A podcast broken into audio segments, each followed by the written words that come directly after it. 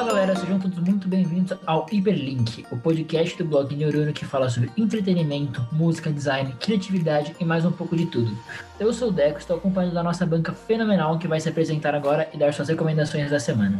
Oi, gente, eu sou a Isa Galo e a minha recomendação dessa semana é adotar o hobby de fazer testes dos BuzzFeed de coisas aleatórias porque é muito legal e às vezes dá bom. É... Oi, gente, eu sou Lara Cardoso e a minha recomendação da semana é a nova música da Olivia Rodrigo, Good For You. É muito boa, eu achei sensacional. E provavelmente esse podcast saindo vai estar tá lançando o álbum dela também, então vão ouvir, por favor, vale a pena. É, então, Oi, gente, eu sou a Marcela e era essa minha recomendação no caso. Então eu vou mudar e falar que a música Plain da Benin, não sei como fala, é uma música muito boa. Quando você tá com aquele God Complex no dia, coloca ela, você vai se sentir muito bem. Música muito boa e recomendo demais. Oi, gente, eu sou a Ju. Minha recomendação da semana é fazer um alinhamento moral dos seus amigos colocar eles numa fileirinha assim de lawful good até chaotic evil porque é muito engraçado. Gente, eu sou a Marina. A minha recomendação da semana é comprem um quebra-cabeça. Talvez vai dar muito errado, mas pode dar muito certo. Bom, e a minha recomendação é escutem as músicas do Kendrick Lamar, porque elas são muito boas.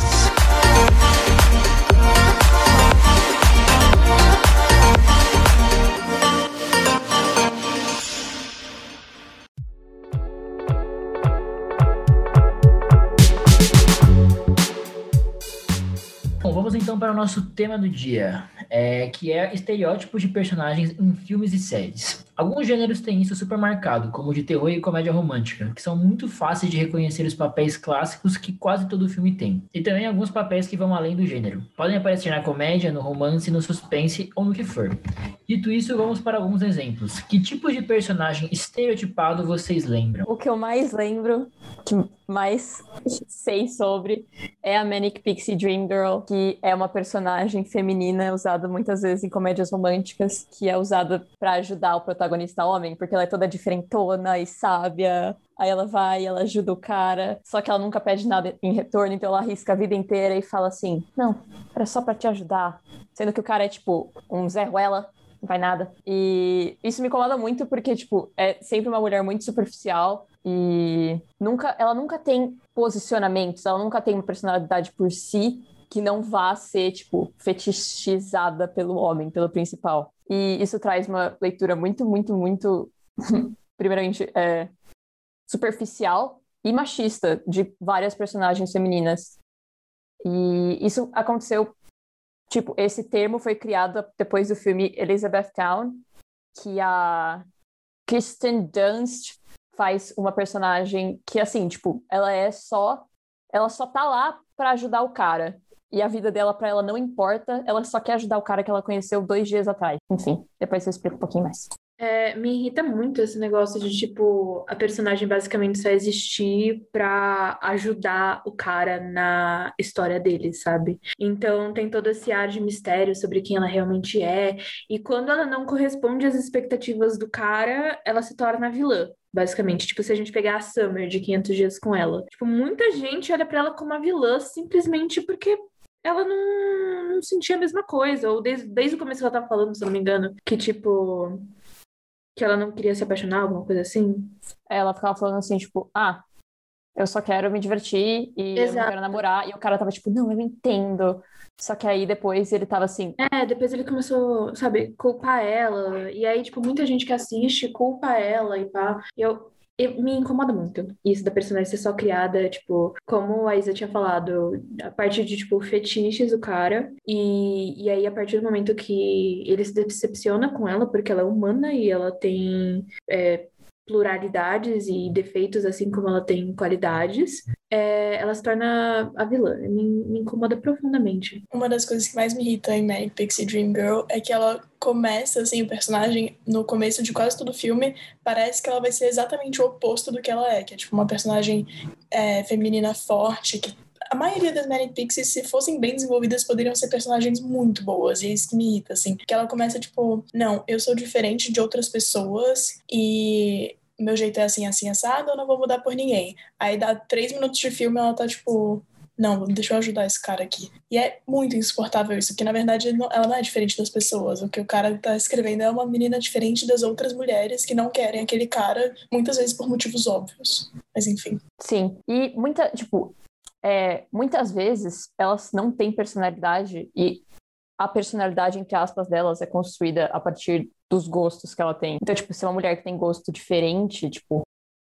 Não diferente, mas assim, não tem problema em gostar, vamos supor, pop. Só que aí o cara vê essa personagem, tipo a Summer, que gosta do Ringo Starr, e ele fica tipo, ah, ela gosta do Ringo Starr. Aí ele constrói uma imagem dela completamente a partir disso. E isso acontece até na vida real, saberia dizer. E aí constrói, tipo, toda uma imagem. Só que assim, a pessoa tem. É uma pessoa, não é só os gostos dela.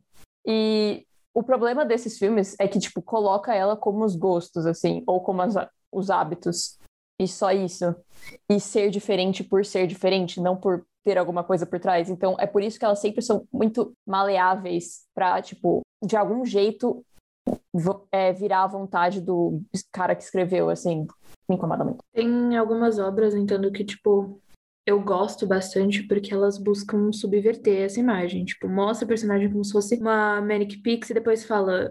Eu só tô mostra ela, tipo, que ela só tá tentando viver a vida dela, que não tá, que, não tá aqui pra consertar ninguém, tipo, é... Brilha Eternamente Sem Lembranças, a Clementine é uma das minhas personagens femininas favoritas, assim, de todos os tempos. Mas tem um livro que eu li faz um tempo já que chama Our Chemical Hearts, e a protagonista no começo é até satirizada, né? A questão de, tipo, ah, ela é a Manic Pixie da sua vida e pá. E no final a garota só era, tipo, só tava. Porque ela se vestia de uma forma diferente, assim, tipo, ela se vestia com roupas largas, nunca falava com ninguém. Era, tipo, aquela vibe meio I'm not like other girls e pá. Só que no final, tipo, ela fala que, tipo, ela nunca estava em busca de nada, tentando resolver o problema de ninguém ou, ou ajudar ninguém, porque ela estava passando por muita coisa, tipo, ela estava passando por um luto do ex-namorado dela. E assim, o cara, o livro todo, nem pensa nessa possibilidade de, tipo, dela ter alguma coisa acontecendo na vida dele que não. na vida dela que não envolve, tipo, ele ou alguém que ela esteja interessada, etc. Voltando um pouco porque você falou de Brilho Eterno, é, esse é o meu exemplo preferido de como, tipo, uma Manic Pixie seria, tipo, que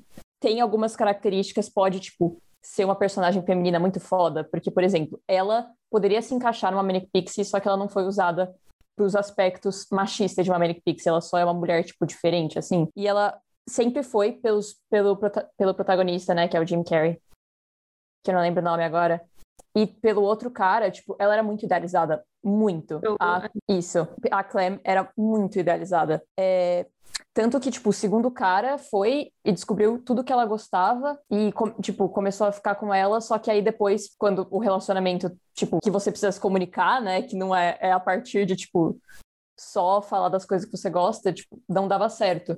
E o, a mesma coisa com o personagem do Jim Carrey, que eu esqueci o nome de novo.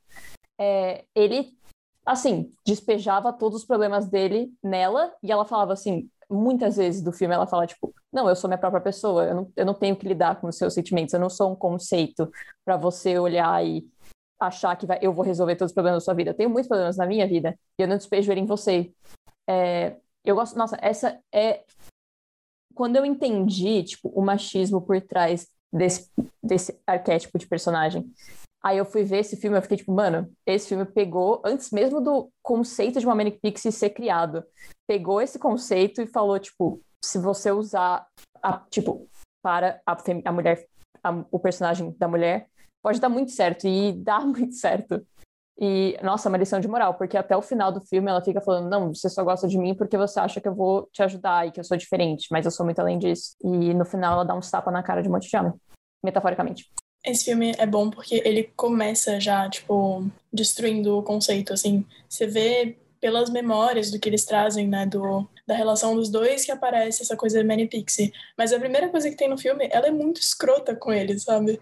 Ela corta ele completamente da vida dele, você já vê desde o começo que é assim, ela não quer ajudar ele, ela não tem nenhum interesse nisso mais. Então, eu gosto desse filme que você não, você não fica enganado por essa personagem, não é uma revelação no final do tipo, não, mas eu não não tô feita para te ajudar, sendo usada só por ser usada. Realmente é, é um traço da personalidade dela que ela reconheceu isso e, e voltou. Exato. E ela chega, tipo, logo no começo que ela conhece o cara, ela fala, tipo, eu sou mais do que isso, então entenda. E ele fica assim, não, eu entendo a sua profundidade. Aí ele não tinha entendido.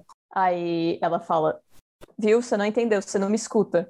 Aí ele não idealiza ela. Quer dizer, homens. É. E tem muito que, às vezes eu acho que a maioria dessas Manic Pixies, ou esses filmes, assim, que trazem essa narrativa e essa personagem, Assim, eu vou falar, galera. Eu acho que é uma escrita preguiçosa. Porque o cara dá todo o trabalho, o roteirista, o escritor, enfim, é, ele dá todo o trabalho de fazer um grande, assim, personagem tridimensional pro protagonista, com um personagem profundo, cheio de problemas. Normalmente ele reflete ele mesmo, né, no personagem. É, e aí quando vai fazer a garota, pega e escreve quase um personagem plano, sabe? Só tipo uma faceta, porque todo o resto sobre ela é um mistério. Não é que é um mistério, é porque você não tá querendo ver, nem tá interessado em descobrir, porque você, se você descobrir, você vai perceber que ela é humana, que ela é uma pessoa normal, como toda qualquer outra pessoa, e não vai resolver os seus problemas com um passe de mágicas, tendo cabelo colorido ou andando de patins ou qualquer coisa. Exatamente, velho. Tipo, pintar o cabelo não é uma característica de personagem, tá ligado? De personalidade, assim, tipo. É, gente, é só... pelo amor de Deus, não é. Meu Nossa, Deus. ela pinta o cabelo rebelde, Uau. diferente. Quem tá falando isso? A que tem o cabelo vermelho, a que tem o cabelo branco. Ah. Não é traço de personalidade, é apenas um detalhezinho. Aprendam. Eu sou muito mais que a tinta do meu cabelo tá, que tá desbotada, inclusive. Eu acho que outra, outro estereótipo, né, de personagem que tem muito enraizada a questão do machismo são as final girls dos filmes de terror. Os filmes de terror em si já tem muitos estereótipos, mas eu acho que são é um dos mais gritantes, que são as tidas estrelas virginais, né? Tipo, a garota que fica no, de pé no fim do banho de sangue, que derrota o assassino simplesmente porque, diferente das amigas dela, ela é pura, inocente, inteligente, atenta. Ela não tá pensando em sexo, ela não tá pensando no carinha que ela vai pra formatura, ela tá pensando em estudar. Então ela presta atenção no assassino escondido no armário, diferente das amigas dela que estão querendo só viver a vida. Filme de terror, se a gente quisesse, a gente podia fazer um, um podcast inteiro só baseado nesses estereótipos de filme de terror, que tem um mais ridículo que o outro. Realmente, Final Girl acho que é o mais famoso, sim. E é tão absurdo porque é exatamente isso que a Lara trouxe. Ela só consegue sobreviver porque ela é pura. Tanto que em filme de terror, um outro estereótipo mais de situação, não de personagem, é que em filme de terror, quem transa morre. Na cena seguinte, ou na própria, dentro da cena, que costuma gerar cenas bizarras. Mas assim, é, é, impressionante, é toda vez, absolutamente todas as vezes. E essa conexão, assim, entre o você poder sobreviver esse ataque, ser puro, porque você presta atenção, é uma coisa tão machista. Só que, de novo, existem filmes já, o teu tá começando a sair disso. Desde Pânico, que, assim, pode ser argumentado que em momentos peca com isso, em outros momentos faz isso muito bem de colocar esse estereótipo a favor do, do filme, assim. Já tem filmes que fazem isso de um jeito melhor. Eu penso direto em Cabin in the Woods, eu não lembro o nome em português. Maldição da Cabana? É, O Segredo da Cabana. O Segredo da Cabana. Que é um filme que você começa a assistir e você fala, ah, tá, essa garota aí é virgem, vai sobreviver no final. Ah, uau, estou impressionada. E o filme vai para uma direção que você realmente nunca imaginaria. E ele explica todos o... Explica, não. Ele dá uma explicação do... dentro do universo do filme para todos esses estereótipos de filme de terror uma mais genial do que a outra, assim. E é explorado tanto a ideia do ah, do bobo da corte, que é o cara que tá desconfiando de tudo o tempo todo no filme e não e aí ele entende junto com a Final Girl, mas acaba morrendo do mesmo jeito. Isso não é spoiler, tá? Isso é um realmente do personagem Bobo da Corte. É um filme muito, muito bom, se quiser entender um pouco desse papel, assim. Eu acho que um dos meus filmes preferidos peca muito, muito nisso, que é o Halloween. Ele mostra muito bem, tipo, a Final Girl, que virou uma das Final Girls mais icônicas, assim, da história, que era a Jamie Lee Curtis. E tem uma cena que, assim, descreve muito o estereótipo, que é a cena que elas estão saindo da escola, que é logo, de, tipo, quando o Michael Myers chega na cidade, elas estão saindo da escola, assim, e tem, tipo, duas falando sobre, ah, o baile tá, vamos na casa dos caras que a gente tá paquerando, e a Jamie Lee Curtis, assim, meio, meio atrás, com os livros no colo, assim, falando, tipo, não, gente, eu tenho que estudar hoje. Aí você pode ver essa cena e falar, tipo, ah, tá, a Jamie Lee Curtis não vai estar transando, ela não vai estar com um homem, então ela vai sobreviver. E é exatamente isso que acontece, assim. Tanto que uma vez eu fui viajar com os meus amigos e a gente estava assistindo e a gente chegou numa conclusão, desculpa a vulgaridade, era só uma piadinha. A gente ficou falando assim, Michael Myers só mata gostosa. Porque parecia que ele pegava, tipo, e realmente é isso. Ele pegava várias mulheres e falava assim, hum, vou matar elas. E, tipo, todas as mulheres, entre aspas, bonitas da, da sala da Jamie Lee Curtis, assim. E no final, a única que sobrevive é a Jamie Lee Curtis, que é a que ia estudar e não queria ir no baile porque ela estava com vergonha de chamar alguém, etc. É, então, acho que o que eu vou falar é basicamente o que todo mundo já falou, que filme de terror é um filme que é inteiro feito de estereótipos, tanto que não é à toa que a gente consegue, tipo, tag yourself no filme de terror. Tipo, ele é composto inteiro, os filmes de terror são todos compostos por estereótipos, mas eu acho que um que eu sempre percebo os filmes de terror com assombração, etc., eles costumam ter um estereótipo diferente desses filmes que são mais de assassinato e tudo mais. Que eu acho que o que eu sempre percebo é que absolutamente todos têm a criança. Tipo, eu vou sempre falar, é a criança que vai se ferrar em primeiro lugar em todos os filmes. Se tem uma criança no filme, ela vai ser a primeira a ser assombrada, ela que vai estar tá possuída, vai ser ela que vai estar tá ferrada, vai ser, no final do filme, ela vai estar flutuando pela casa. E assim, vai ser isso que vai acontecer.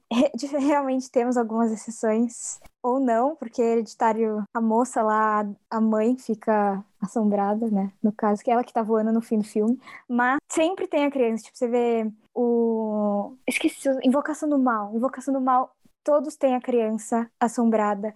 Então eu acho que é um dos estereótipos também é ter a criança. Você vê a criança lá, você pode ter certeza que vai ser ela que vai estar tá no fim completamente loucona. Isso da criança é muito real, mas o que eu eu mandei no chat enquanto a Má tava falando do Hereditário, que é um dos filmes que, para mim, troca esse estereótipo, porque ele faz o marketing inteiro baseado na filha, e a filha tem cara de assombrada, assim. Você começa o filme e você fala, essa é a criança mais assustadora que eu já vi na minha vida inteira. Só que o filme vai pra uma direção com aquela criança que você simplesmente não consegue imaginar. Tipo, é realmente impossível. Quando acontece aquela cena, eu fiquei real de boca aberta uns 10 minutos depois. Tá, ninguém tava esperando, porque ela era o marketing de tudo, tudo. Enfim, acho que é um filme que, assim, se você acha que todo filme, ah, todo filme tem uma criança que vira assombrada, assim, o que é real, assista Hereditário, só pra uma diferencinha. Mano, esses filmes como Hereditário, assim, do... e vários outros, assim, do A24, que são do pós-horror, eles tentam subverter muito também a questão da própria Final Girl. Porque no começo, elas eram, tipo, se a gente pegar é, as protagonistas mulheres nos filmes de terror. No começo elas nem sobreviviam. A gente só pegar, tipo, a Ellen de Nosferatu. Ela salva todo mundo e morre no final. É, desculpa pelo spoiler, galera. Mas é Nosferatu, o filme era em preto e branco, então assim, se você tá levando spoiler desse filme, me desculpa. É, mas enfim. E aí elas começaram a tomar as rédeas do negócio. E aí a gente teve Halloween, Halloween com a protagonista da Jamie Lee Curtis, que ainda tinha muito aquele negócio da garota certinha, que só conseguia tudo porque não usava drogas, não estava distraída é, por sexo e caras e pá. E aí a gente foi para Pânico, que começou a subverter isso tudo até a gente chegar ao que a gente tem hoje, né? Tipo, se a gente pegar é, A Morte da Parabéns, Casamento Sangrento, Midsommar, tipo, são filmes que a protagonista ela realmente se excede, assim, tipo, não tem a questão de ser tipo estrela virginal ou é, toda, toda a questão da pureza, ela realmente subverte isso. Só que outra coisa é porque a gente coloca. A gente não, né? Mas os cineastas sempre colocaram, a indústria sempre colocou a mulher como protagonista dos filmes de terror. Eles achavam que ter medo, que chorar, que gritar, não era algo masculino. Tipo, as pessoas não iam simpatizar com caras nos lugares das garotas. Então é, é claro que eles sempre colocavam, tipo, elas como extremamente extremamente femininas e pá. E nessa pegada também que a gente vê mesmo nos filmes mais subversivos hoje, com as protagonistas mais é, badass, assim, tipo de filmes de terror, ainda a grande maioria, as mulheres continuam sendo brancas. Porque vem muito daquele negócio do histórico, de tipo, da indústria não achar que o público vai simpatizar com uma protagonista negra, ou simplesmente não dá visibilidade, visibilidade, que é um tremendo de um absurdo. A gente está começando a ter protagonistas de filmes de terror, assim, negras, protagonistas negras no cinema no geral, mas principalmente de filmes de terror, agora, tipo, com filmes, por exemplo, Nós, assim, se a gente pegar um grande filme, assim, que além de subverter o, o estereótipo da Final Girl, ainda coloca uma mulher negra como protagonista, tridimensional, faz absurdamente bem feito. Outro fator que entra, eu acho, um pouco ni, é, nisso de mulheres serem principalmente protagonistas é uma questão meio bizarra que conecta sexo com terror, assim. Se você for ver livros de terror antigo, as capas são extremamente sexuais. Sempre, é bizarro. E assim, a ideia de que o público. Vai ser bizarro o jeito que eu vou falar isso, mas é pensando em termos psicológicos, assim. Que o público masculino gosta de ver uma mulher sendo torturada, tipo, no filme, assim. E isso é, é muito real, infelizmente é muito real, assim. Um, um homem passando de uma vulnerabilidade daquele tamanho não é tão atrativo também por motivos sexuais nos filmes, no geral.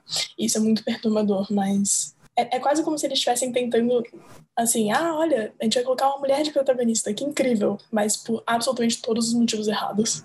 Toma. Voltando rapidinho pro que a Marcela falou de que se tiver uma criança, ela vai ser a primeira possuída ou a que vai sofrer primeiro, assim. Tem um filme de terror que eu sou, na verdade não é nem muito terror, mas ele, eu diria que ele é um terror psicológico. Eu normalmente sou muito de boas com terror psicológico, só que esse filme, meu Deus do céu. É aquele filme que você tem que pausar quando você tá assistindo, que é o filme Assassinato de um Servo Sagrado. Eu não sei se é essa a tradução, eu acho que é, eu acho que é Killing of a Sacred Deer, do Yorgos Lanthimos. Meu Deus do céu! Assim, o primeiro, primeiramente que entre aspas, o vilão é uma criança e ele tá. Esse filme é tipo. Eu não vou dar spoiler, relaxa. Mas a primeira pessoa a se dar mal é a criança, assim. É a criança e ele, e, e ele subverte muito porque ele olha pro protagonista, que é um homem, e fica meio que, tipo, desafiando a masculinidade dele a cada segundo, assim, tipo. Aí você é homem? Você é machão? É? Então engole isso aqui. Aí é, tipo, isso o filme inteiro. E é o cara, o principal, tipo, duvidando cada passo que ele vai tomar, assim. Cada coisa que ele fizer, ele tá sempre errado. E realmente me lembra muito porque tem tanto uma criança, um menininho, que se dá muito mal. Desde o começo, assim, tipo, o filme começa ele começa a dar mal. Assassinato de um servo sagrado do Yorgos Lanthimos, se vocês forem fortes para terror psicológico, porque, meu Deus do céu.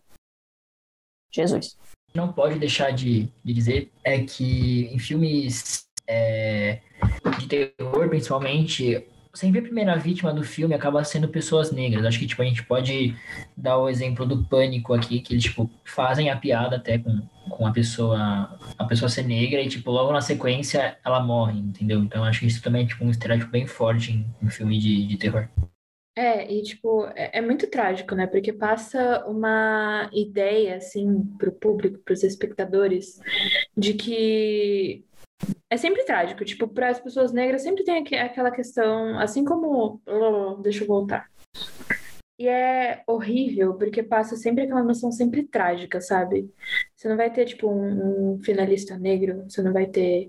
Assim como é, os personagens LGBT no cinema que a gente vê muito essa questão deles serem tratados como mártires, sabe?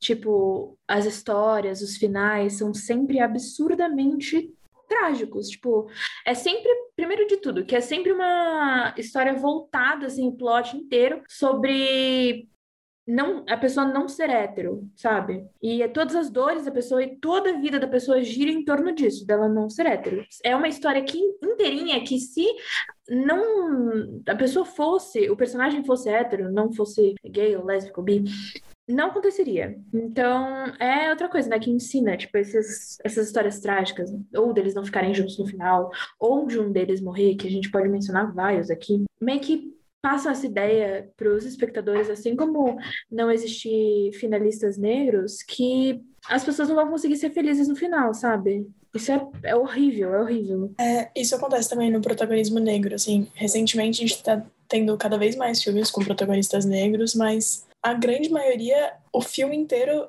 é sobre as experiências das pessoas enquanto pessoa negra, provavelmente em alguma época em que isso, é, isso era tipo, muito mais escancarado do que é hoje. Então, tem filmes muito bons sobre essa temática, mas tem pouquíssimos filmes que fogem dessa temática. É uma temática importante, mas assim, a comunidade negra precisa se ver representada em histórias felizes também, precisa se ver representada em histórias que não só são uma relembrança dos traumas é, do racismo, principalmente nos Estados Unidos, que foi uma época muito recente, muito bizarra, mas assim, querem se ver também numa história de amor. Por que, que toda história de, de romance, os protagonistas são sempre dois brancos, assim, sabe? E aí, se tiver um, um personagem negro, é porque é essencial para aquele personagem que ele seja negro. Então, isso acho que em personagem LGBT e personagem negro acontece muito. É, é o traço de personalidade, e quando essas pessoas estão no protagonismo, é o traço da história inteira, assim. Nossa, sim. E agora que a gente tá falando de arquétipos, é, tipo, estereótipos de personagens negros, uma coisa que me incomoda muito, e é muito recente, tipo, filmes.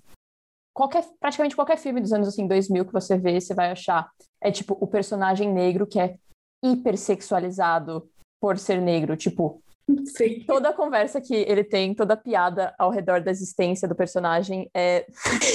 ah, Júlia! Esse hiperlink está tomando rumos nunca vistos Não, antes por é. nós. Ah, não, velho. Acabou comigo. Todas as piadas e conversas, sempre que ele é mencionado, é falando como ele é sexy, como ele é, tipo, deus do sexo. Isso acontece muito. é, principalmente com homens, com mulheres também, obviamente. Mas, por exemplo, a maioria dos personagens do Terry Crews, assim, lá nos começos dos anos 2000, assim, era muito isso. Tipo, era tudo, nossa, um homem negro super hum, musculoso. Aí, quando as protagonistas, tipo, os interesses românticos dele falavam alguma coisa, era tipo, que o pau dele era enorme, alguma coisa assim. E era a existência de pessoas negras em filmes era voltada só pra isso, tipo, só pra isso. E até hoje, assim, muito menos, obviamente, mas até hoje isso acontece. E é uma coisa que me incomoda muito, porque, cara, você tá, tipo, diminuindo esse personagem a um, um estereótipo ridículo, assim. É, e qualquer filme, como eu já disse, qualquer filme dos anos 2000 que você vê, você vai achar esse estereótipo e é ridículo. É, eu acho que isso fica muito claro, essa fala da, da Isa, acho que em Branquelas, que é com o Terry Crews, inclusive, que, tipo, é, mostra ele sendo, assim, tipo, super, sei lá, sexualizado, assim, e aí depois, tipo, mostra as pessoas que o, o Terry ficou, assim, todo mundo saindo de cadeira de rodas tal. Então acho que, tipo, fica bem claro essa, essa, esse estereótipo, né, no- nos filmes do, do início dos anos 2000. Mas até mais recentemente, assim, quando você falou do Terry Crews, eu lembrei. Em Brooklyn Nine-Nine, que é uma série muito atual, uma das personalidades, tipo, um dos maiores traços de personalidade da, da Gina é assediar o Terry. Ela não sai de cima dele, sabe? É, é insuportável. Se fosse, talvez fosse um homem branco, ou se a relação fosse diferente, a gente perceberia o quão bizarra é a relação dela com o Terry, assim. É realmente um assédio em cima do outro. E é nojento de ver quando você percebe, assim. Sem falar de que, tipo, pouquíssimos personagens no cinema, na TV, são negros e LGBT. Parece que eles não podem colocar mais de uma minoria. É, não existe isso, né? E também toda essa questão da tragicidade em cima que a gente traz. A gente tem é, Brokeback Mountain, é, famosos assim, ganhadores de Oscar, como Me Chame Pelo Seu Nome, Retrato de uma Jovem em Chamas, é, que que trazem, assim, tragicidade, assim, completa pro final dos personagens. E, meu Deus, isso é um spoiler. Mas, tudo bem. É, assistam os filmes, galera, não, não atrapalhem nada. É, ou também outros que trabalham em cima estritamente da questão da terapia de conversão, por exemplo. Tipo, Boy Erased e o mau exemplo de, é, o mau exemplo de Cameron Poe. E, assim, todos esses filmes que eu acabei de citar são filmes muito bons. Que precisam existir. Mas a questão é que não podem ter só esse tipo de filme, sabe? A gente precisa de filmes em que os personagens LGBT, tipo, sei lá, não gira em torno da sexualidade deles, sabe? Não gira. Não... Porque a vida das pessoas LGBT não gira em torno disso, não gira em torno disso. É tipo, ok, sabe? Tipo, ok. Ah, vamos ter um romance, mas não, não ter toda aquela problematização de cima de, ai, mas eu sou uma garota que gosta de garotas. Não, sabe? Não precisa ter essa problematização toda. A gente não tem mais essa problematização toda. Claro que filmes que mostram, tipo, a história, o peso todo é, dessa realidade já existem. Vamos fazer coisa nova, galera. Tipo, essas histórias tristes precisam ser contadas, mas a gente precisa mostrar no cinema histórias felizes. Falar que, tipo, não é uma coisa terrível você ser LGBT não é horrível, não, não vai cair o mundo, não vai acabar. Você pode ser feliz, você pode encontrar o amor da sua vida, você pode viver uma grande aventura, como qualquer outra pessoa, qualquer outro personagem pode viver uma grande aventura, sabe? Eu acho que, tipo, uma série atual, que é muito isso que a Lara falou, tipo, pro lado bom, assim, que, tipo, retrata muito bem isso, é Sex Education. Que, tipo, eu acho que eles conseguem trazer, tipo, uma mistura de tudo assim, é, de pessoas que, sei lá, precisam de voz, mas não ficar tipo um negócio forçado, assim, tipo, parecendo que eles fizeram só pra, pra fazer, pra aparecer. Então, eu acho que, tipo, é, Sex Education é uma série que, tipo, prega bastante isso e faz de uma forma muito, muito, muito bem feita. É, acho que continuando nisso que a Lara falou, é muito isso, tipo, quando a gente achou que ia ter um filme que era o Happy Season, que não ia girar em volta da questão da sexualidade e tudo mais. E era pra ser só um romance fofo de indo passar o Natal na casa da família. Entra a questão, tipo, sempre precisa ter a questão de sair do armário, ter que se assumir, tipo, nenhum filme consegue tratar com uma naturalidade, tipo, um, sei lá, qual é aquele filme da que tem o Kravinsky, sei lá o nome dele, os mini, como é que é? John Krasinski? Para todos os garotos que eu já amei? Para todos os garotos que amei. Tipo, podia ter um negócio fofinho desse, tipo, sem o problema, sabe? Aí tem aquele prom. Entra de novo a questão. Não consegue ser só o romance do, do prom. Precisa ter todo o debate e tudo mais. Todos têm isso. Nenhum, tipo, vira o traço de personalidade da pessoa é não conseguir se assumir e ter todo o problema e tal. E aí esse é outro estereótipo que usam muito e não conseguiram. Love Simon também, pelo amor de Deus, Love Simon também é outro. Eu amo, mas tipo, é, é absurdo e é muito triste que não para, não para de só sair filme assim. Mas eles fizeram uma coisa legal no Love Simon também, que é aquele. Fizeram Aquela aquela parte. É muito boa. É muito bom. Sei que se assumir hétero pros, pros pais. Muito boa essa cena mesmo. Outra coisa que eu percebo muito, e, tipo, eu consegui discutir uns dias atrás, na verdade faz um tempinho já, é que eu caí num, numa eletiva, eu caí para fazer um trabalho sobre retrato de uma jovem em chamas. E uma coisa que todo mundo comentou é que, tipo, esse é um dos poucos filmes LGBTs que não fetichiza ao extremo qualquer relação romântica, qualquer uma, entre, principalmente entre mulheres. Entre mulheres sempre é muito fetichizado por serem mulheres e serem, é, tipo, por estarem vivendo romance. É, então, filmes lésbicos são muito fetichizados, mas não só. É, qualquer filme LGBT também é muito fetichizado, porque é estranho, parece que um romance LGBT tem que ter muito sexo, assim, tipo Call Me By Your Name, e azul é a cor mais quente. É ridículo, tipo, é bizarro, tanto que eles fazem questão de fetichizar e, tipo, hipersexualizar tudo. Parece que é o essencial, assim, porque tem tanto filme bom de romance hétero, tão bonitinho, assim, tipo, fofinho, ai meu Deus. E você vê que é um romance, tipo, lindo, e não, não- não necessariamente envolve sexo, e não, ou, tipo, se tem, não é um- a maior parte do relacionamento. Quase todos os filmes LGBT é, tipo, uma enorme parte, tipo, 50%, assim, é eles tendo relações sexuais ao extremo. E assim, mano, faz, faz parte de um relacionamento? Sim, só que, cara, é tão mais do que isso. Tipo, e não é necessariamente tão. É, não é a parte mais importante. E me incomoda muito ver isso, porque às vezes você só quer ver um filme bonitinho e aí você tem que ficar vendo uma fetichização esquisita. Aí você não consegue ver com seus pais, porque tem muita coisa esquisita acontecendo, aí você fica com vergonha, aí todo mundo fica com vergonha, aí você só, tipo, "Ai, eu só queria ver um filme bonitinho. Aí você não consegue. Ai, casais LGBT no, no universo do cinema servem pra ou ser uma vida completamente fodida, porque eles são LGBT, que você não pode ser LGBT e ter outros problemas na vida, não.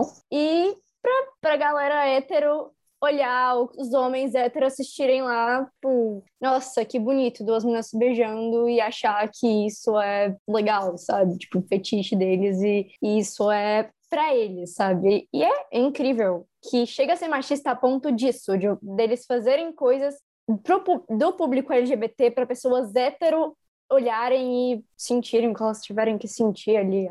É, não vou descrever o que elas podem fazer com essas coisas. Então, assim, eu acho que no cinema a gente vê aqui que tem muitas problemáticas e no mundo LGBT a gente pega um pouco de dessa questão de a representatividade é boa, mas não tá sendo usada do jeito certo. Tipo, não tá sendo representatividade de verdade, sabe? Você só Sim. tá tipo, colocando personagens lá pra representar o quê? Fetiches? É, você tá literalmente Ah, fetichizando. como uma alegoria de uma de um mártir, sabe? Pois é, ou às vezes até parece até cota, porque eles ficam só como secundários ali, aparecem uma vez ou outra e, e não falam praticamente nada. Uhum. né, não fazem parte da história principal, eu tô falando isso mais, na verdade, em séries, assim. E, e, tipo, não dá em nada. Parece que é cota, tipo, eu preciso colocar aqui pra fingir que eu tenho diversidades. Exato! Exato! É cota, queerbait, porque Queerbait do caralho, pois é. demais! É muito fácil. Ai, que ódio. Eu posso citar, assim, uma lista de exemplos de emissoras que só fazem esse, esse queerbait, assim, tipo, pra tudo que eles fazem. E aí você olha e fala, tá feio, amigo, vamos, vamos realmente Cough, tratar a representatividade como ela merece? Cough, cough, CW.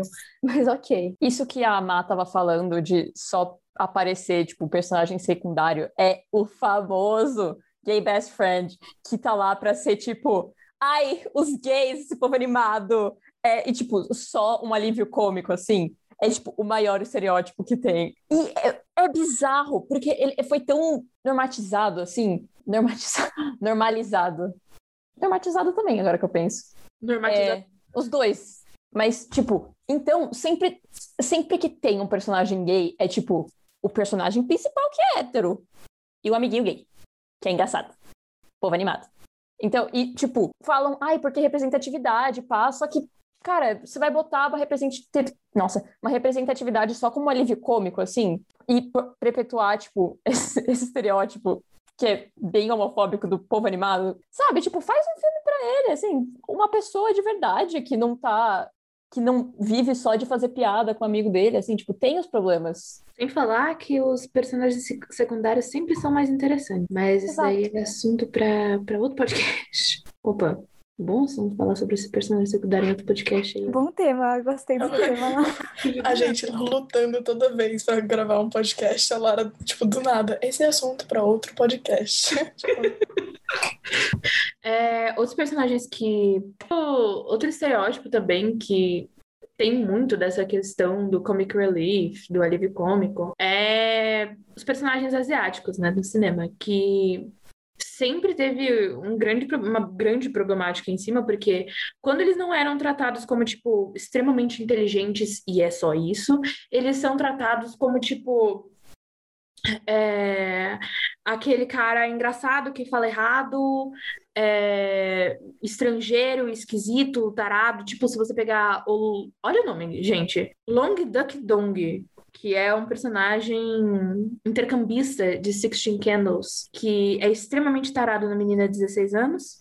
É, o visual dele é todo, tipo, extremamente estereotipado e é absurdo. Ou também, se você pegar, por exemplo, a Cho Chang de Harry Potter, que a person... claro que ela é da Corvinal, e a personalidade inteira dela é sou inteligente. E o sem falar que o próprio nome, né? O- Chamar a personagem de Chang é a mesma coisa se chamasse de Xing Ling. Tipo, é absurdo. Eu acho que outro personagem que traz muito isso é, tipo, tudo que você mencionou, tipo, inteligente, esquisitão, tarado. Na verdade, vamos começar falando que é uma série muito problemática, mas The Big Bang Theory, o Raj, primeira- primeiramente que ele traz, tipo, estereótipo, ele quebra este- estereótipos para ser preconceituoso, porque ele não é um asiático, tipo, é, ele é um indiano, o que normalmente esses, ah, esses atributos são para tipo, japoneses, chineses. Mas ele é indiano, então é, tipo, quebra padrões para ser machista. Mas ele é, tipo, super tarado. E ele é todo timidozinho, só que aí quando ele bebe, ele vai lá e objetifica e, tipo, maltrata todas as mulheres que ele conversa, assim. Só que ele é, tipo, o cara super inteligente, então isso é meio que normatizado, porque, tipo, ah, ele é nerdola. É- Ele é óbvio que ele é assim, tipo, é assim que é um nerdola. Tipo, não, ele é um machista, que nem todos os outros amiguinhos dele. E é uma série, assim, tipo, eu poderia passar muitas horas falando sobre como essa série é problemática, mas o Raj é um dos mais. É um dos mais problemáticos pra mim, porque ele passa muito essa, tipo, ai, olha como ele é fofinho, ele é tímido, ele não consegue falar com mulheres. Só que aí ele com os amigos dele é, tipo, extremamente tarado e objetifica mulheres ao extremo e faz piada machista e fala muita coisa, tipo, terrível. Só que é normatizado porque ele é tímido e fofo e nerdzinho inteligente. É, galera, isso é um problema absurdo. Por quê? Porque a gente tem. Bom, galera, isso é um problema absurdo. Porque, assim, primeiro de tudo, o preconceito do americano com imigrante é bizarro. Tipo, outro personagem, assim, que é semelhante a esse quadro do Raj Al-Fez, de The Seven Shows. Ou então, se a gente pegar outro, outro imigrante, que seria, por exemplo, a, a Glória, que é latina, colombiana, em Modern Family. É, então, assim, a gente tem a indústria cinematográfica basicamente, tipo, grande centro dela, tipo, Estados Unidos. E os Estados Unidos, a, gente sabe que é, tem muita questão da xenofobia, tem muita questão do preconceito com quem vem de fora, tem é, a segregação de, quanto à segregação racial. Então, assim, e a gente ter como centro do cinema, Hollywood, tudo, sendo quem está produzindo os filmes que a gente sempre assiste, quem está produzindo cultura e de onde a gente assimila cultura, é, tipo, é perigoso. Por isso que sempre tem, tem aquele negócio de fala de procurar assistir filmes e séries de outros lugares que não só as americanas, mesmo que as americanas sejam tipo as grandes conhecidas, e que as plataformas de streaming têm ajudado nisso, porque a gente tá vendo séries de vários outros lugares e visibilidade de vários outros lugares, só que nunca nunca é suficiente, sabe? Busquem, procurem, assistam outras coisas, tenham outras visões. E principalmente falar agora, nossa, uma mensagem assim, do nada, assim, mas que sempre é bom colocar. Valorizem o cinema nacional, por favor. Façam isso. Porque tem muitas histórias aqui que também precisam ser contadas. Muitas histórias aqui que fogem dos padrões, que fogem dos estereótipos. Outras que perpetuam, mas também que fogem. Então só, só busquem conhecer outras coisas. É muito importante.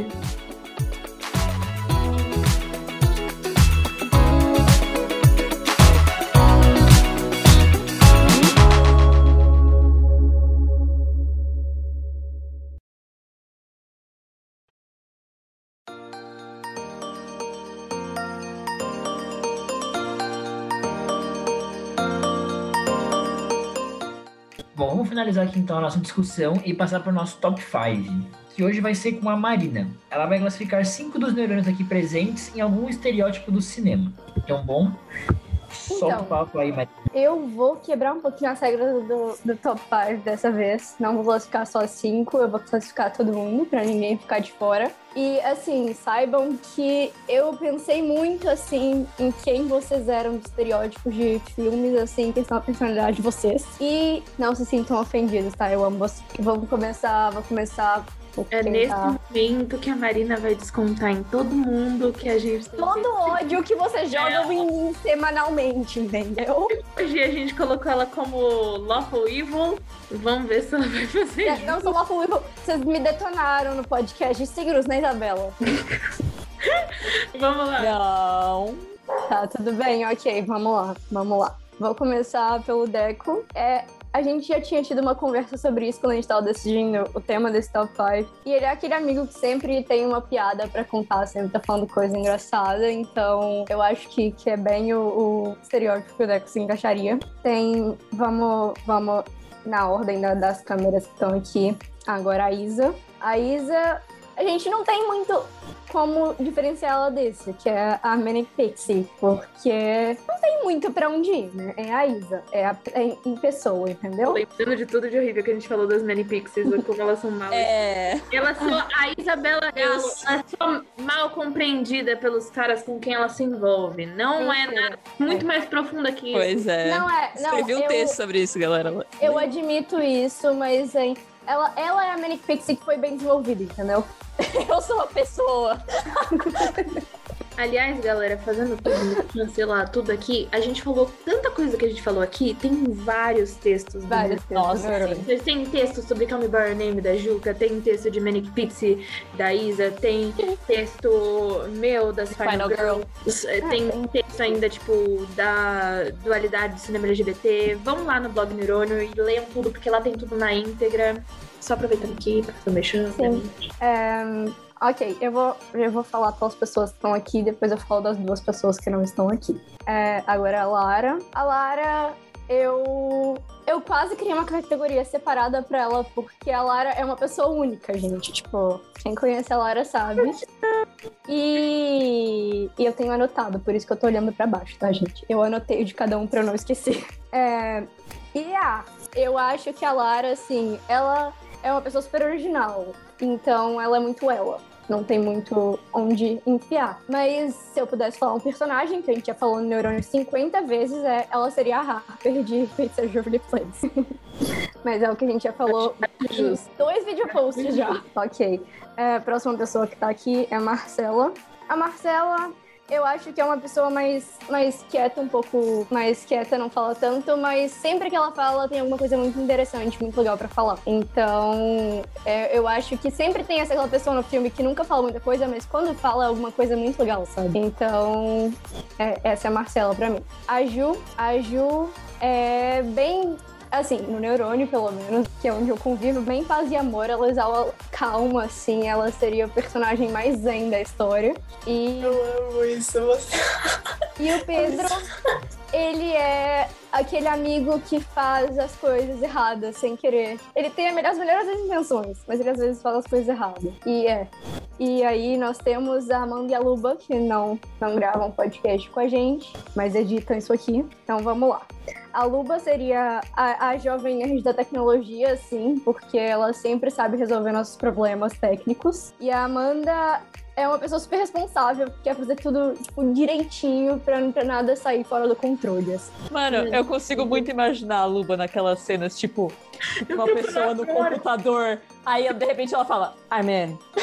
Exatamente. assim, tipo, precisa de alguém pra Exatamente. resolver isso. Eu sei Achar quem um é essa vídeo. pessoa. Tem um vídeo, sabe, você sabe quem é Johnny Burstold? Que é, tipo, é um Sim. cara do Twitter. E, mano, ele é perfeito. E ele faz, tipo, esses personagens estereótipos, assim. E ele tem um vídeo do hacker, que é genial. Sim, nossa, é muito bom. Nossa, é a Luba, velho. A Luba é tipo, É a lupa. do nada, tipo, quieta, assim, do nada. I'm in. E Nossa, todo mundo. A lupa, eu acho que. A própria- A própria Tecna de. Exato, de, de Winx. Bom, depois desse top 7 Acho que maravilhoso. foram oito. Top, Top Ah, não, foram 8, top sete. infinito. Não, foram, foram sete. É que eu não, não falei eu mesma. Mas sem, mas sem uma pessoa são oito.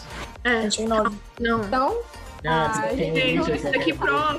Tá. A gente realmente não sabe matemática básica. Enfim, finalizando foi um top 7, então, porque, ok. Finalizando então com esse magnífico top 7. Não, top 8, então. gente, não fala um número, só fala top 5. Ah, tá bom. Finalizando, finalizando, finalizando então com esse top 5 diferente. É, O hiperlink dessa semana vai ficando por aqui. Ele não está sendo transmitido ao vivo pelo motivo de coronavírus, então fica de olho no nosso blog neurônio.sm.br para ficar por dentro de tudo que estamos fazendo durante a quarentena. É isso, muito obrigado por assistir até aqui e tchau, tchau. Tchau, gente. Tchau.